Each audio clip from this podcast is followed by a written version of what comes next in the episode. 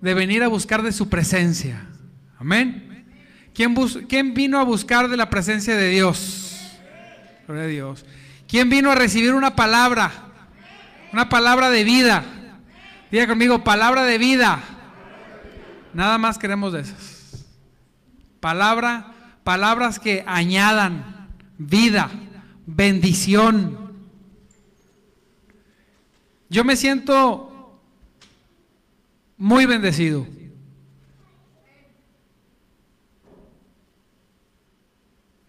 Muy bendecido.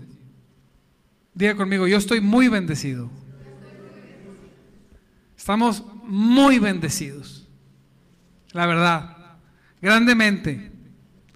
Tenemos la posibilidad de venir a un lugar, sea cual fuere, hay tanta oferta. Pero no importa, amado hermano,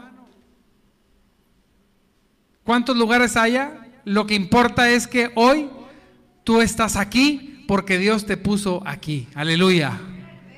Y algo va a añadir Dios a tu vida en este lugar, estoy seguro.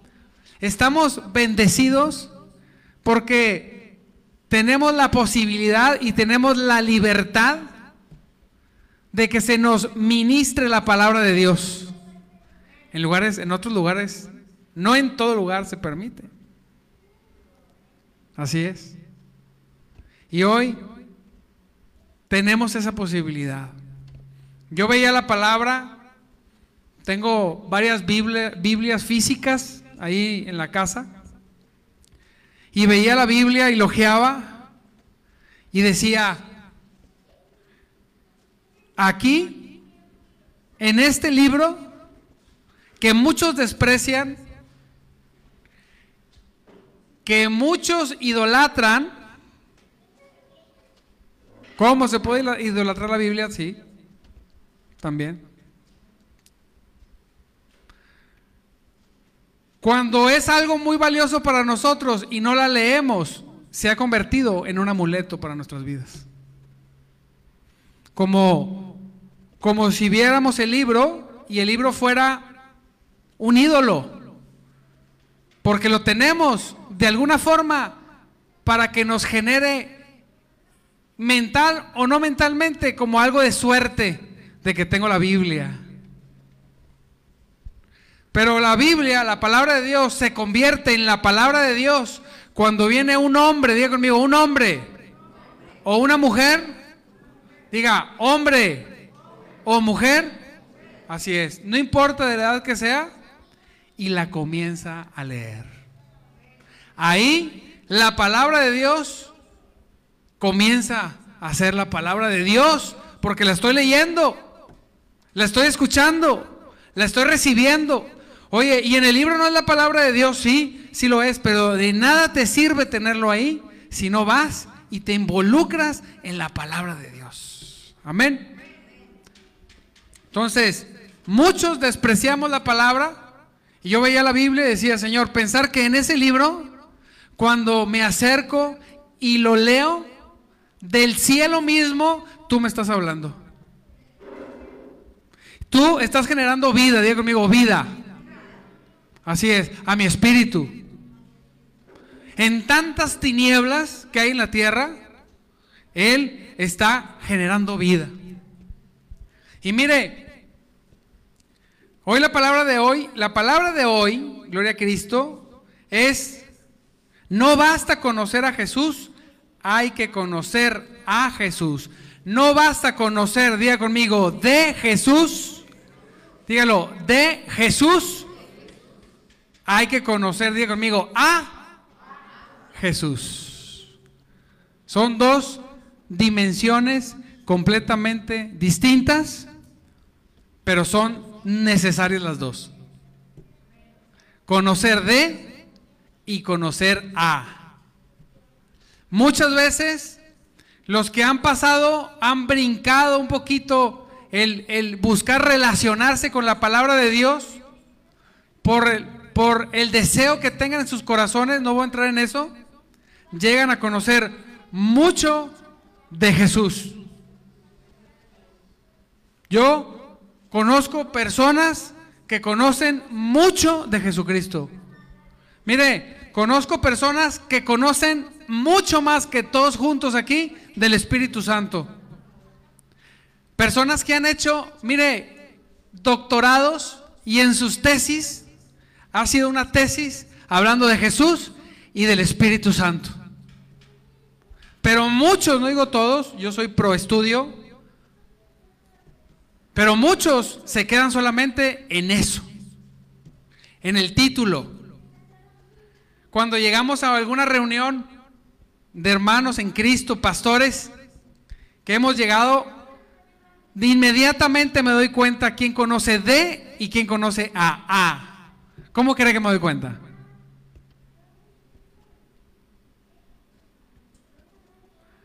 Lo primero que me, me preguntan es, ¿tú en qué seminario estudiaste? Como si, como si vieran, como si, como si fuera una carrera de arquitecto, de abogado, de doctor, donde yo me meto a estudiar, soy pro estudio, y qué bueno que haya personas que se meten a los institutos a estudiar. Pero debe saber cualquier persona que eso no le hace conocer, diga conmigo, a, diga, a Cristo. Así es. Y tampoco ignorar la Biblia te hace conocer a, diga, a Cristo. Así es. No nos hace. Y me doy cuenta, y antes respondía, ya no. Le digo, no, sí, yo, un ignorante. En ningún lugar. Antes respondía muy orgulloso, te aseguro que he invertido más en educación bíblica y teológica que tú y toda tu familia juntos.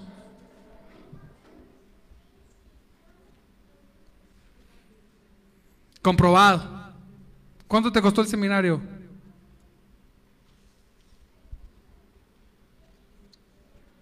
Y entraba en ese debate. No, pues el valor que tengo en libros cuesta cinco seminarios. Entraba en ese debate de egos. Y llegó un momento donde dije, no, yo no tengo que demostrarle ni a nada ni a nadie que yo conozco a Jesucristo. ¿Y dónde estudié? Diga conmigo, diga conmigo, en la escuela. Dígalo, en la escuela.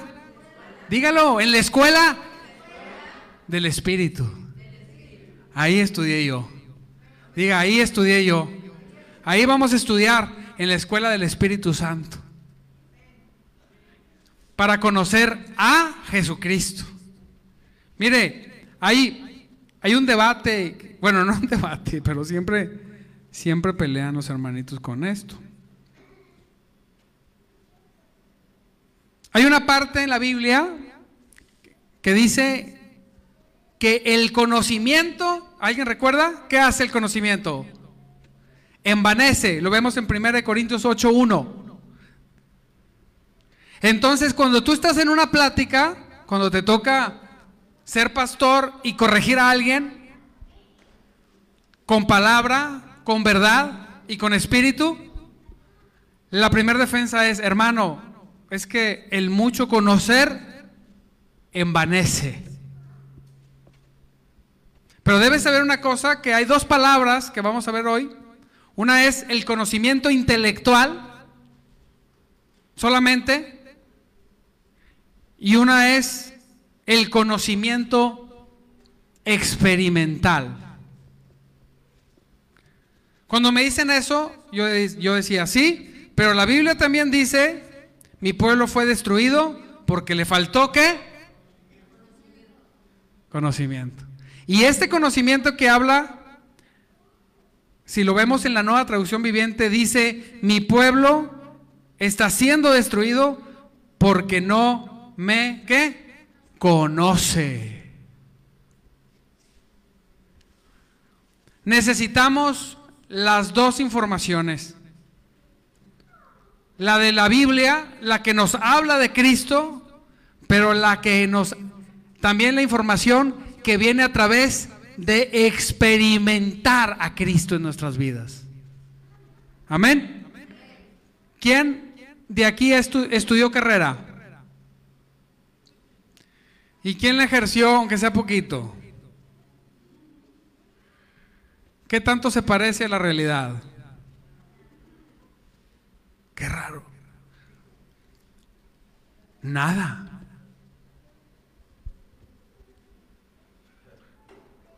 Mire,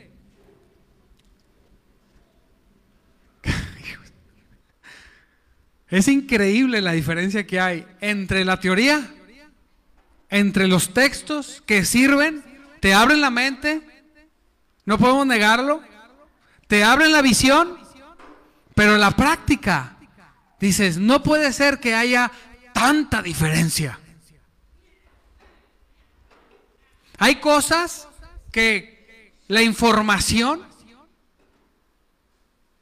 no te va a enseñar que la vivencia.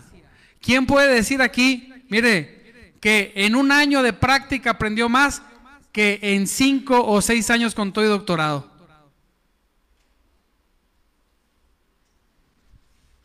Seis meses de práctica. Porque vamos, Samuel, tiene un negocio de tacos. Vayan y compren tacos, por favor, son los tacos más ricos de todo Monterrey. Aleluya. Un aplauso a Cristo por eso. Comercial. Estoy seguro que él, cuando formó su negocio y hizo números y vio, a la realidad dijo, ah, caray, hay algo de diferencia, ¿sí o no? Porque una cosa es leer que todos los días tienes que levantarte a las 5 de la mañana a levantar un puesto y la otra cosa es, diga conmigo, hacerlo. sí. Una cosa es estudiar lo que es predicar el Evangelio y la otra cosa es desatar nuestra lengua y hablarle a los muertos para que vivan, aleluya. Cuando digo muertos, digo personas muertas en el espíritu. Y entonces, el resumen de esto es que necesitamos urgentemente conocerle, diga conmigo, conocerle más. Así es. Vamos a leer Colosenses 1 del 7 al 14. Vamos a detenernos en algunas cosas. Dice, ustedes se enteraron de la buena noticia por medio de Epafras, nuestro amado colaborador. Él es un fiel servidor de Cristo y nos ayuda en nombre de ustedes. Fíjese, qué precioso, ahí como paréntesis, no es el tema, pero que te reconozcan, no como un empresario, Carlos, no como un buen vendedor, Marquito. Ni como buena ingeniera, Karencita. Ni como el mejor taquero. Sino como un fiel, diga conmigo, un fiel. Diga, un fiel servidor de Cristo. Hay personas que no les, no les llama la atención esto. ¿ah? Pero no hay límites cuando tú eres una persona que incluso te reconoce la gente, que le caes bien y que le caes mal, como un fiel servidor de Cristo. Aleluya. Dice, nos contó del amor por los demás que el Espíritu Santo les ha dado. ¿Quién les dio el amor por los demás? ¿Quién? Así es. Mientras que el Espíritu Santo no me dé ese amor por los demás, todo se llama trueque. Te doy para que tú me des. Cuando tú me dejas de dar, adivina quién te va a dejar de dar. Pero cuando el Espíritu Santo está en ti y Dios ama a través de ti, vas a tener la capacidad de darle aún de los que te maldicen aún de los que te persiguen, aún de los que te señalan, aún de los que se burlan de ti, aún de los que menean la cabeza cuando te ven. Ahí vas a estar tú para amarlos y diga conmigo, para servirlos. Un proceso. Hay que conocer a Jesús, primeramente. En eso hay tanta bendición. Dice el 9, así que desde que supimos de ustedes, no dejamos de tenerlos presentes en nuestras oraciones. ¿Se imagina? Digo, qué precioso que Pablo, el servidor que fue, de ese calibre, orara por uno, ¿va? Pues oraba por ellos, por esta iglesia. Qué bonito. Como, como dato de que qué bonito. Le pedimos a Dios que les dé, diga conmigo, pleno. Diga, pleno. ¿Qué es pleno? Total. Completo. Absoluto. O sea, si son 10, son 10. ¿Sí? Porque es pleno. No dice, si son 10, son 5, pastor. No, pleno. Diga, pleno. Fíjese, del conocimiento de su voluntad. Del conocimiento de la voluntad de quién. La palabra aquí, conocimiento, no habla, no son clases de griego, ni le voy a andar diciendo la palabra en griego, pero hay una palabra para hablar de conocimiento intelectual y una palabra para hablar de conocimiento de experiencia. Dice la palabra de Dios, que Dios les dé pleno conocimiento de su voluntad, que porque hemos experimentado el conocerle, entonces yo tengo un pleno conocimiento de lo que Él quiere para mí, de lo que Él quiere para ti. ¿Sabe que muchos de nosotros nos salimos al desierto porque no sabemos la voluntad de Dios para nuestras vidas? Mire, le voy a decir cómo habla el Espíritu Santo, le voy a dar un testimonio personal. Esto es para todos, esta palabra también es para mí. Por eso dice la palabra que tenemos que conocerlo más y más. Nunca terminamos. Pero tenemos que estarlo conociendo todos los días. Venía, venía, salí de la casa al trabajo y venía luchando con el cambio de local. Señor, es que no me dices nada. Nada. Como como un silencio, así como David decía, Señor, no te apartes de mí. ¿Sí? ¿A quién le ha pasado? ¿Quién se ha sentido como que Dios nomás no lo escucha? Ay, qué bueno que no soy el único raro. Yo pensaba que era nada más yo. Es una lucha del creyente todo el tiempo, por diferentes cosas. Una es porque tenemos prisa. Queremos que nos responda ya como queremos. Una persona me hizo una donación de una cámara y me dijo, te la voy a dar para el próximo mes. Y yo dije, no, no es demasiado lejos, tengo que comprarla yo. Y luego Dios me dijo, es el próximo mes porque es el próximo mes. ¿Por qué? Porque es como Dios quiere. ¿Por qué el próximo mes qué tiene diferente que me la dé hoy? No sé.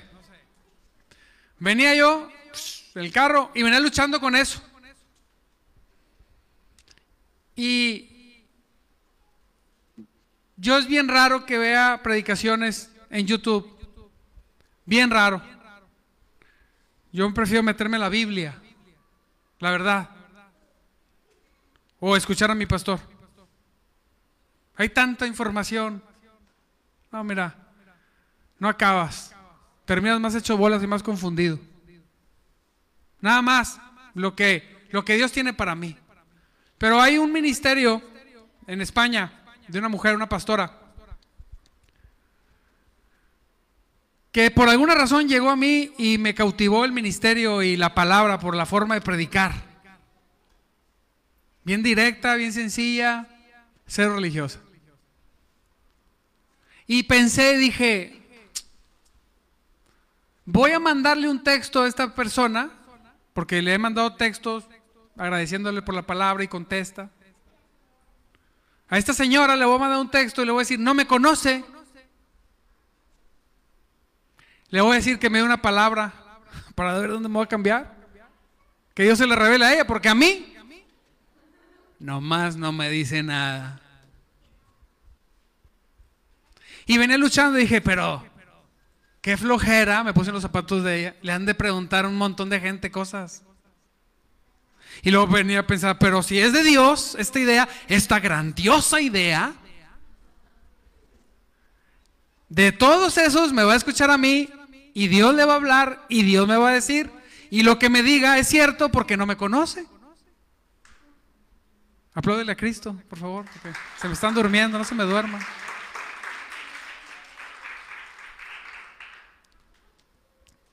Y lo decidí en mi corazón, lo propuse en mi corazón.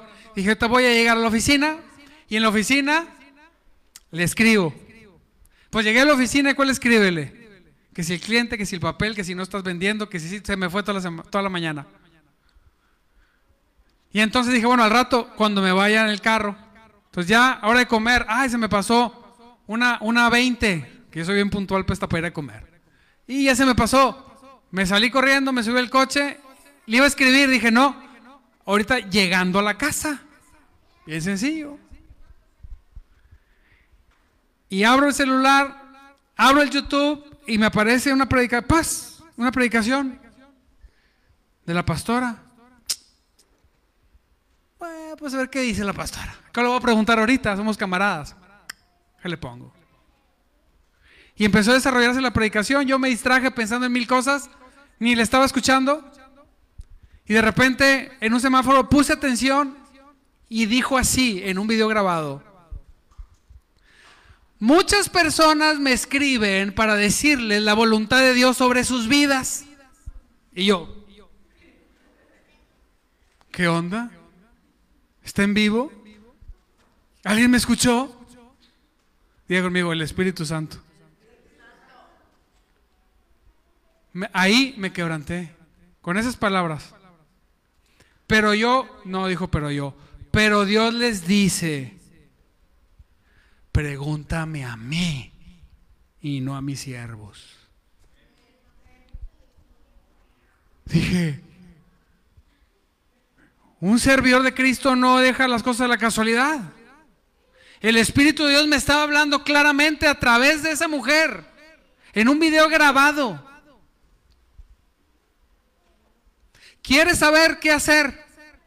Pregúntame a mí. Dijo, el Espíritu Santo todo el tiempo está hablando. Aleluya.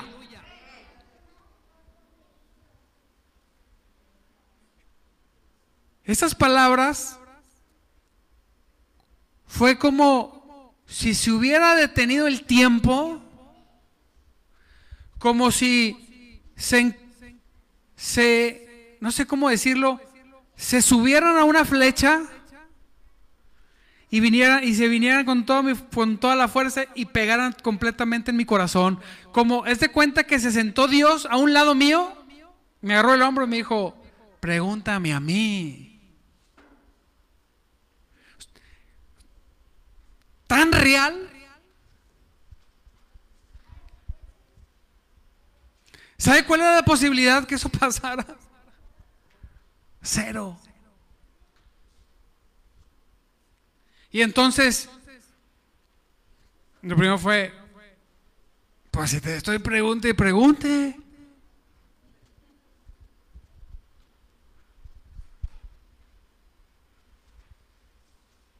Y luego dijo la pastora, dije yo eso en mi mente. Y dijo la pastora, el Señor dice, pídeme y te daré por herencia a las naciones.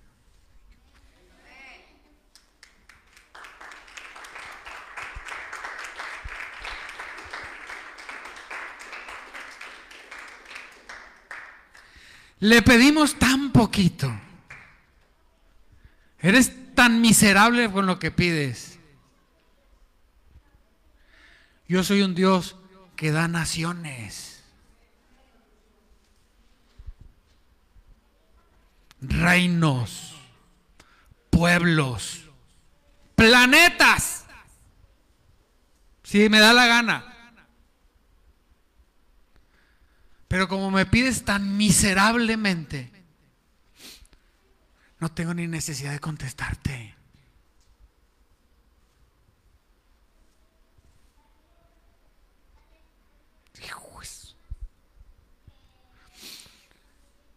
Eso nunca me lo ha dicho la Biblia.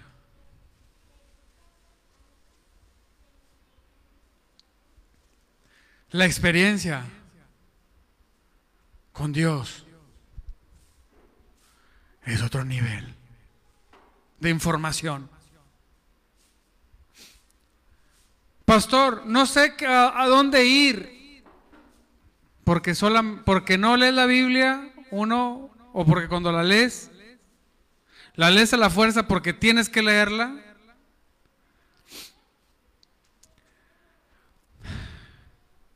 Y porque no te interesa conocer la voluntad de Dios. ¿Sabes cómo revela Dios la voluntad a la vida de una persona? ¿Cuál crees que sea el factor principal?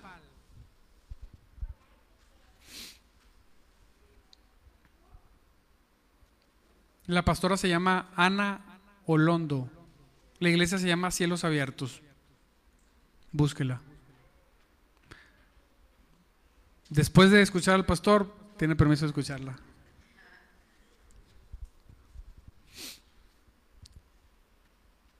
Haz de cuenta que me conecté en el Espíritu, ¿sí me explico?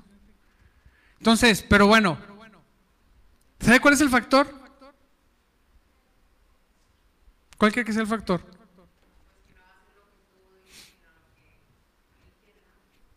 Sí, es eso, pero lo voy a decir con otras palabras.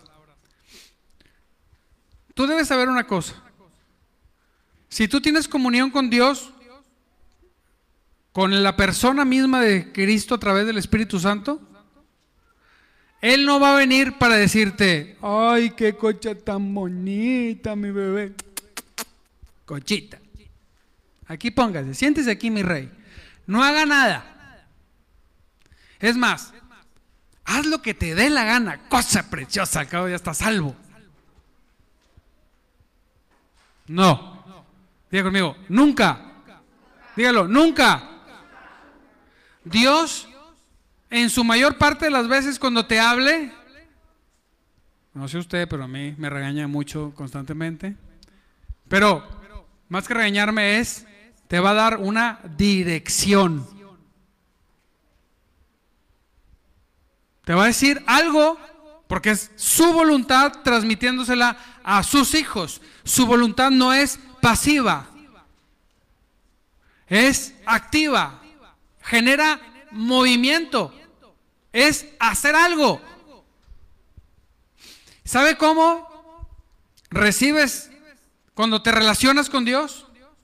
Cuando dispones en tu corazón obedecer su voluntad.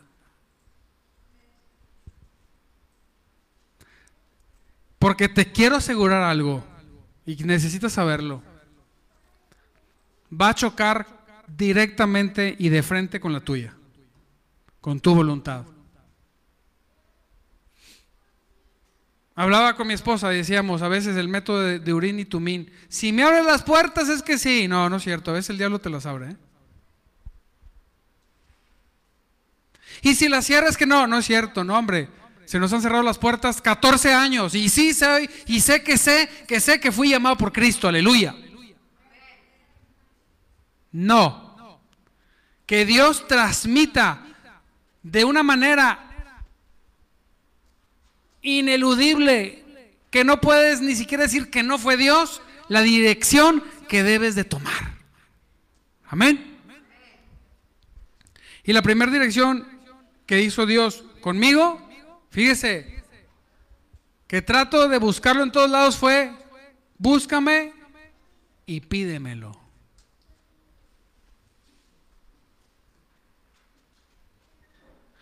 Pero ¿sabe qué pasa? ¿Sabe por qué caemos en lo que hablábamos mi esposa y yo? Sí, cierto, y estamos dudando y viendo, y será así o no será. Porque no queremos pagar el precio de pasar tiempo buscándole y preguntándole. No, ya, si se me da es que sí. Ah, no, bien fácil. Ah, está bueno, dale, fierro. No. Quita horas de trabajo. Quita horas de estar con los hijos. Quita horas de tus intereses. Métete con Dios hasta que te responda. Y si se tarda dos años, no voy a mover un pie si Él no me dirige. Para nada. Es que ya me están diciendo que es ahorita que urgente. Avísales que prisa, quizá el diablo, yo no.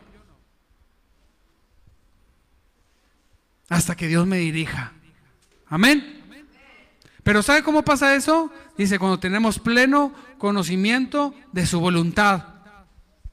Y que les, fíjese lo que dice, que oraba Pablo pidiendo a Dios que les dé pleno conocimiento de su, voluntad y que y, dijo, y que les conceda sabiduría, diga conmigo, sabiduría y comprensión, dígalo, y comprensión intelectual. Pues no, no es intelectual, dice espiritual.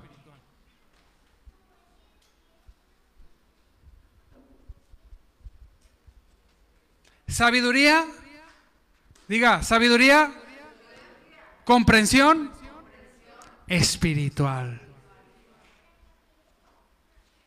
Esa solamente se tiene a través de la experiencia viva, eficaz, gloriosa, poderosa con el Espíritu Santo. Nada más. No es barata. No va a ser rápido. No va a ser cuando tú quieras. No va a ser como tú quieras. Y si tuviéramos un, pizarrón aquí, yo le pondría nunca. Jamás. Si, si fuera, si coincidieran las voluntades, pues entonces en dos mil años a nadie le hubiera costado. Después el hombre decide hacer la voluntad de Dios, después se agrada en hacer la voluntad de Dios, pero siempre le cuesta. Siempre. Pablo dijo, en cada ciudad que voy me dice el Espíritu Santo que aquí me van a apedrear, allá me van a latigar, allá me van a encarcelar. ¿Tú crees que a Pablo no le costaba eso? Pero aquí voy. No decía, en aquella ciudad se te van a abrir las puertas, en aquella otra te van a dar una ofrenda, en la otra te van a tratar muy bien, en la otra este, vas a hacer plus, plus, plus, en aquella masaje en los pies. No. Aquí me pegan, a mí me apedrean, allá me aprisionan, allá me cortan la cabeza. Dijo el Espíritu Santo, pero ¿saben qué? Dijo, yo voy a ir porque si vivo, vivo para Dios y si muero para el mismo Dios, muero, aleluya. ¿Por qué escuchaba esa dirección? Así es, cuando el Espíritu me habla, siempre me pide algo, siempre me dirige a un lugar donde digo, ay, ¿por qué para allá? Siempre. Tengan sabiduría espiritual. Dice, entonces, la forma en que vivan siempre honrará y agradará al Señor. y sus vidas producirán toda clase de buenos frutos. Mientras tanto, irán creciendo a medida que aprendan a conocer a Dios más, digan amigo, más y más. ¿Cómo iremos creciendo a medida de qué? Vayamos conociendo de Dios ¿A o D? Ah. A Dios, a Cristo, a su Espíritu.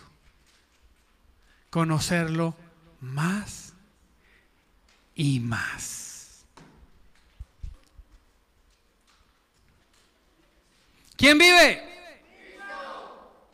Aleluya. ponemos la cancioncita. Póngase de pie, por favor. Corta el Facebook porque si no, antes de la canción, porque si no me lo, me lo bloquea.